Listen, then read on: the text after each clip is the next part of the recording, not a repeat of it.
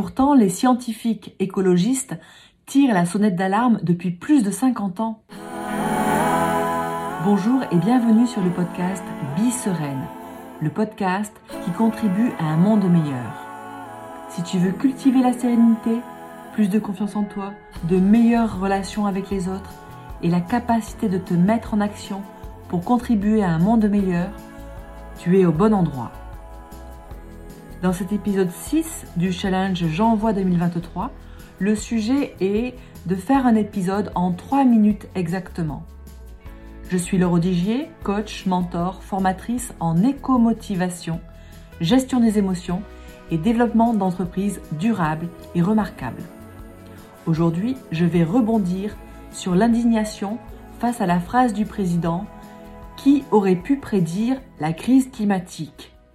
Oui, Aujourd'hui, un grand nombre de personnes, et notamment des politiques, ne réalisent pas l'impact que peut avoir le réchauffement climatique. Je vois deux explications, une conséquence et une solution. Première explication avec l'effet Dunning et Kruger. Deux psychologues américains ont découvert l'effet de surconfiance. Quand on croit savoir quelque chose, on va être sûr de soi sans vraiment savoir. Alors que si on a étudié profondément un sujet, on se rend compte qu'on a encore plus à apprendre. Et on pense que tout le monde en sait autant que nous. L'effet de Ning et Kruger peut s'appliquer à une grande partie de la population, y compris moi, il n'y a pas très longtemps. On a l'impression de savoir de quoi il s'agit et en fait on n'a que des notions superficielles et sans réel ordre de valeur. Deuxième explication, la théorie polyvagale qui décrit les mécanismes physiologiques de fuite face à un danger. Le déni est une forme de fuite. On se sent tellement impuissant qu'on préfère s'occuper d'autres choses, pointer d'autres problèmes, amoindrir, voire nier les répercussions décrites par les scientifiques.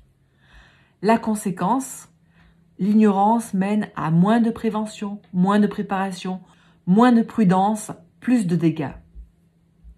L'ignorance est l'une des trois causes de la souffrance, selon le bouddhisme. Voici la solution que je vous propose aujourd'hui. Pour faire face au réchauffement climatique et amorcer réellement une transition, il faut avoir un déclic. Et ce déclic passe par la connaissance. Pour cela, je vous invite à participer à une fresque du climat. C'est un atelier collectif et ludique basé sur les données scientifiques du GIEC. Merci pour votre écoute et à très bientôt.